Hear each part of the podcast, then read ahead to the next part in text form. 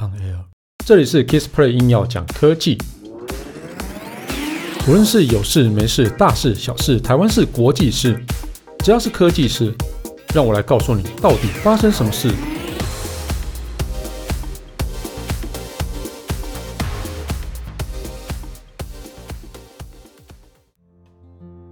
嗨，大家好，我是 Kissplay，然后今天要跟大家分享的是，呃，就是我。未来手机的消息，也就是哦即将出的手机的 rumor 啦，啊，那当然今年大家就知道嘛，哦可能会出 iPhone 十四或是 iPhone 十三哦，我会一直跟大家讲，命名怎么可能命名成 iPhone 十三？哦，没事，结果到时候就是我被打脸，就是出 iPhone 十三啊，那也不没有在怕的，对不对？对，好了，我帮他我帮他多想了，对，那另外一个是呃 Galaxy Z Fold。哦哦，我手上这支是 Z Fold 2嘛，然后然后三星要接下来应该就要推出的 Z Fold 3哦，它有一个规格也流出了，那我们就来看一下这两这两款手机哦。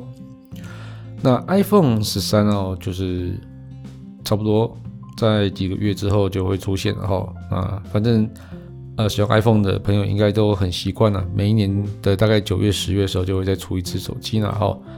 那在那个哦。它这是流出来的规格哦，也蛮有趣的哦。它是流出一个叫做三 D 列印模型的一个东西哦。哦，它的呃外观大概是六点一寸，我想这个应该就是 iPhone 哦，我假设它叫 iPhone 十三好了，它应该就是 iPhone 十三或者 iPhone 十三 Pro 这样子的一个大小。哦，那啊那 Pro Ultra 就应该是不还没有看到了哈。那它这个哦，比起 iPhone 十二的话。它有比较小尺寸的一个刘海哦，而且呃顶部扬声器跟前置镜头的位置也做了一点点改变，那整体的变化是没有太大。然后因为在哎传说啦，就在明年哦，假设是 iPhone 十四好了哈，二零现在二零二一嘛，二零二二年的 iPhone 十四，它的那个刘海有可能就会不见了，那会变成一个叫做挖孔的那种。异形切割的挖挖孔的那种镜头放在前面，然后所以这或许就是一个叫做末代刘海机啊。对，那末代刘海机到底，嗯、反正就见仁见智啊。很多人那时候也说那个什么 Home 键拿掉，大家也不习惯，那用到现在也是不得不习惯，然后。那 iPhone 十三系列就是九月之后才会亮相啊。那在新机上市前几个月啊，那手机这些配件厂商啊，就是呃还蛮有机会都可以有一些手机的一些外观图啊哦啊，那为什么会这些外观图呢？哦，或是或是说那个尺寸部分，因为其实这些呃对于这些哦零配件商或是说这些的一个。手机的一些供应商呢，他们必须要了解这个外观的大小尺寸，才会知道说，啊，我接下来的那个第三方的一个，比如说保护壳要怎么做，然后或者是说我要应该要怎么开发啊？或许他们手上也都会拿到一些模型，那我就可以知道说，我的哦，接下来开发的东西是不是符合哦这个手机的一个大小尺寸这样子啊？最最尴尬就是那个啦，手机壳，因为手机壳你如果呃没有符合那个大小尺寸的话，万万一有问题的时候就会很对，整批就得报销嘛。好，好，那呃这次 iPhone 十三 Pro 的上面的扬声器啊，从上一代的中央啊移到顶部的位置，也就是往上面再移一点点的哦。那也就是这是刘海面积减少的最主要原因哦。所以是把喇叭往上移一点之后，那底下的空间就比较大，所以你整个东西都可以往上一点点。那如果以跟 iPhone 十二 Pro 来做比较哈，那 iPhone 十二的 Pro，iPhone 十二 Pro 的那个哦长宽分就是大概是哦五点三哦啊，然后从那个呃长宽分只是五点三，然后二十八二六点八到三十四点八三哦，那这个是因为它是梯形的嘛。那视觉上啊，iPhone 十三 Pro 的刘海啊，宽度比较窄一点点，就是上下比较窄一点点。但是呢，左右呢，好像就是比比较宽一点点这样子哈。那另外一张照片啊，有披露出 iPhone 十三 Pro 的一个背部，哦那就是相机模组还是跟 iPhone 十二很像哦，就是三眼怪。嗯，好。那其实从 iPhone Ten 的时代以来，每年都会传出那个刘海缩水的一些消息啊。那今年当然也是，然后那但是很多分析师都有指出，然后刘海就是在今年就是会是末末代的啦。那 iPhone 十四就会用用挖孔的方式来设计。那 iPhone 十三升级的那个幅度比较小，其实也蛮早就听说了哦。那其实 iPhone 十三系列可以当做叫做 iPhone 十二 S 哦，那有可能外观大小都是一样的。对，那在一些哦，比如说处理器上啊，做一些改变，或者说在相机上做一些提升，然后那很多人都以前啊，在以前的时候都会觉得 S 系列就是会在这个系系系列里面算是比较好的哦，所以就是已经把它这个外形底下做到最好的情况底下，才会把它放到 S 上面去。好，那总之呢，到反正过几个月就知道了。不过我们还是会持续分享比较有趣的一个 iPhone 十三的一个外观的消息啊，或者说它有什么新的规格的消息给大家。那就请大家继续听我们讲八卦啦。那接下来聊一下三星哦，你差我差一点 就要结束节目，忘了。啊，忘了还有三星啊，那三星这个是我蛮喜欢的一只手机啊，就是 Z Fold 系列哈。那我自己本身就拿 Z Fold Two 嘛，那接下来要推出的应该就是 Z Fold Three，那另外一个叫做 Galaxy Z Flip Three 哦。那 Flip 的话就跳过二哦，为什么要跳过二呢？因为它原本其实本来就应该叫三了，因为上一支呢叫做 Z Flip 五 G，那再上第一支呢叫做 Z Flip。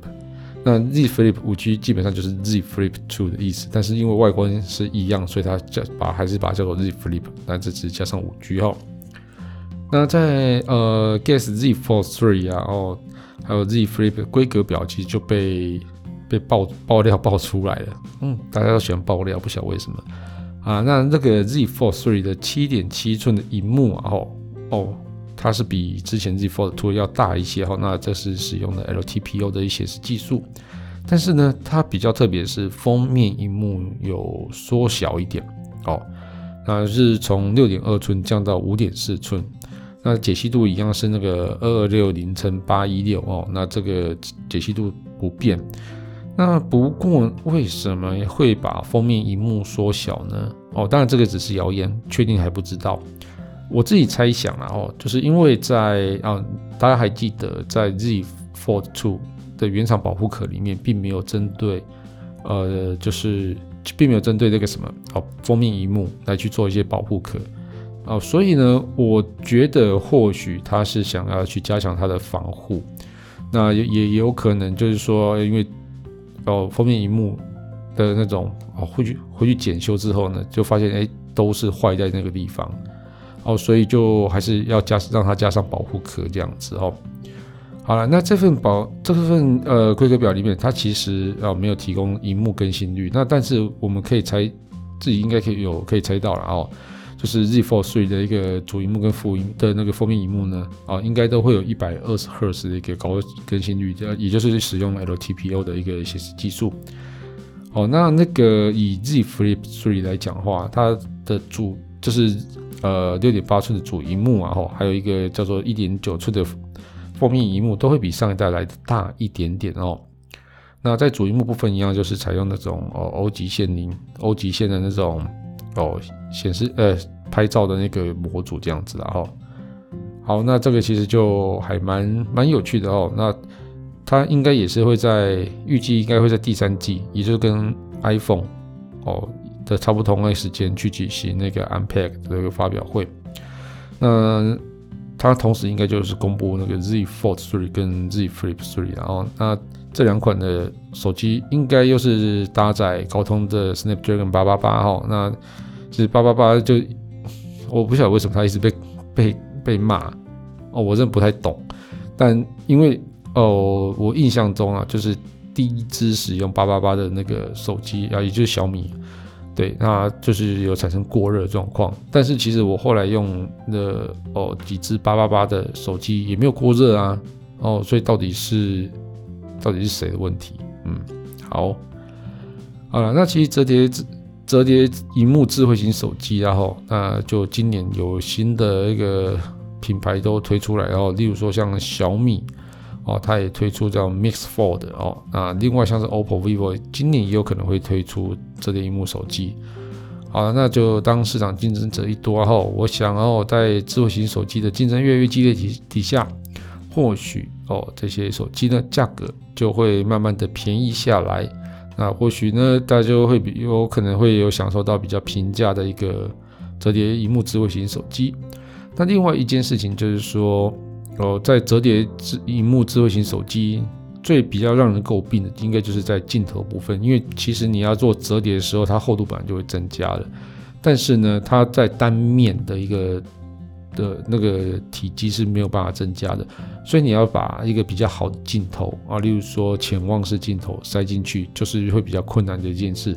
也就是如此呢，就是小米它有一个比较厉害的镜头，叫做呃液态镜头哦。那这个可以对焦距离，可以从比较近的对焦距离，可以对到比较远哦。那整个在对焦上，自动自动对焦上是就就变得一个非常好的哦。那在那个哦望远部分也是蛮厉害的哦。那这个也是算蛮突破的一个设计。那接下来就是等哦，就是 Z Fold 3到底会不会推出新的一个镜头设计呢？啊，也就让我们拭目以待啦。那这一期节目就到这边告一段落。如果你喜欢我的节目的话，欢迎订阅分享。如果你是 Apple Podcast 的听众，别忘了在上面帮我留个言，让我知道你有在收听。当然，最重要是帮我打五颗星。如果你有什么问题想要交流，也欢迎到 Facebook 粉丝团 Kisplay K I S P L A Y 上面留言给我。谢谢大家，拜拜。